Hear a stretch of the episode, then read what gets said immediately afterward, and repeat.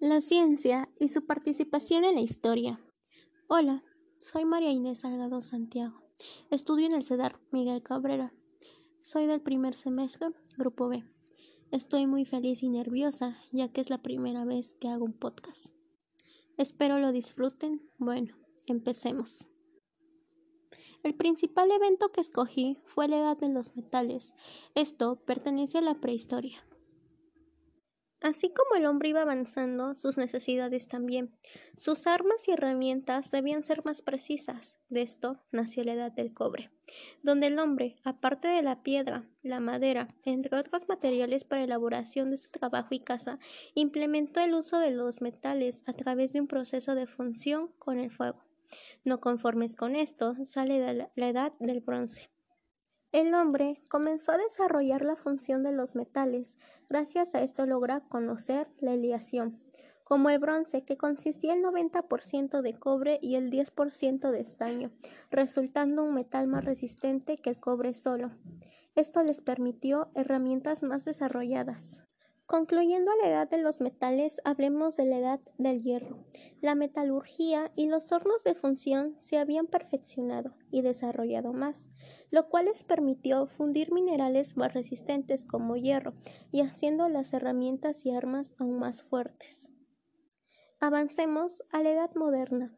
En el siglo XV se llegaron a hacer bastantes inventos, aunque al principio llegaron a ser bastantes básicos, con el tiempo fueron mejorándolos. Muchos de estos inventos y avances persisten hasta nuestros días. Se han preguntado cómo fue el invento del microscopio, este objeto que hoy es muy importante para la ciencia. Bien, acá les cuento. Entre los inventos más destacados fue el microscopio en 1590.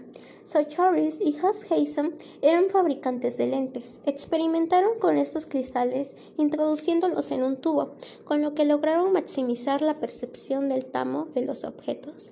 En definitiva, en 1655, Robert Hooke logró mejorar el invento y ayudó a que el microscopio fuese útil para la ciencia. Ahora bien, ¿cómo se inventó el telescopio? Esta herramienta que los astrónomos usan para ver objetos lejanos y hoy le sirve tanto a la ciencia como a la sociedad, ya que por ello sabemos tantas cosas. El telescopio fue igual inventado en edad moderna, en el siglo XVII. Fue inventado por Hans Lippershey en 1608. El telescopio de Lippershey permitió unas observaciones más claras de los objetos distantes, así como los astros celestes, con el fin de incrementar su capacidad. Galileo Galilei mejoró el invento con el fin de hacerlo útil para el estudio de la astronomía. Finalizo este podcast con el origen de los medicamentos. Los remedios curativos son tan antiguos como la propia humanidad. Hasta finales del siglo XIX, todos los medicamentos procedían de la naturaleza, pero con el desarrollo de la química orgánica se fueron separando de las drogas conocidas hasta entonces. Las sustancias químicas contenidas en ellas, que eran las responsables de su acción. Una vez conocida su estructura química, se trató de imitarla mediante síntesis lo que supone también en la obtención de productos relacionados. De este modo se generaba la moderna farmaciología. Es sorprendente, ¿no? La química siempre ha estado con nosotros, desde mucho antes del ser humano. El pasado es historia, la química es historia. En estos tiempos, durante la pandemia, están pasando muchos sucesos históricos y químicos. Me imagino que en unos años los libros de historia y química de mis hijos hablen sobre lo que está pasando hoy en día. En fin, agradezco su tiempo y su atención.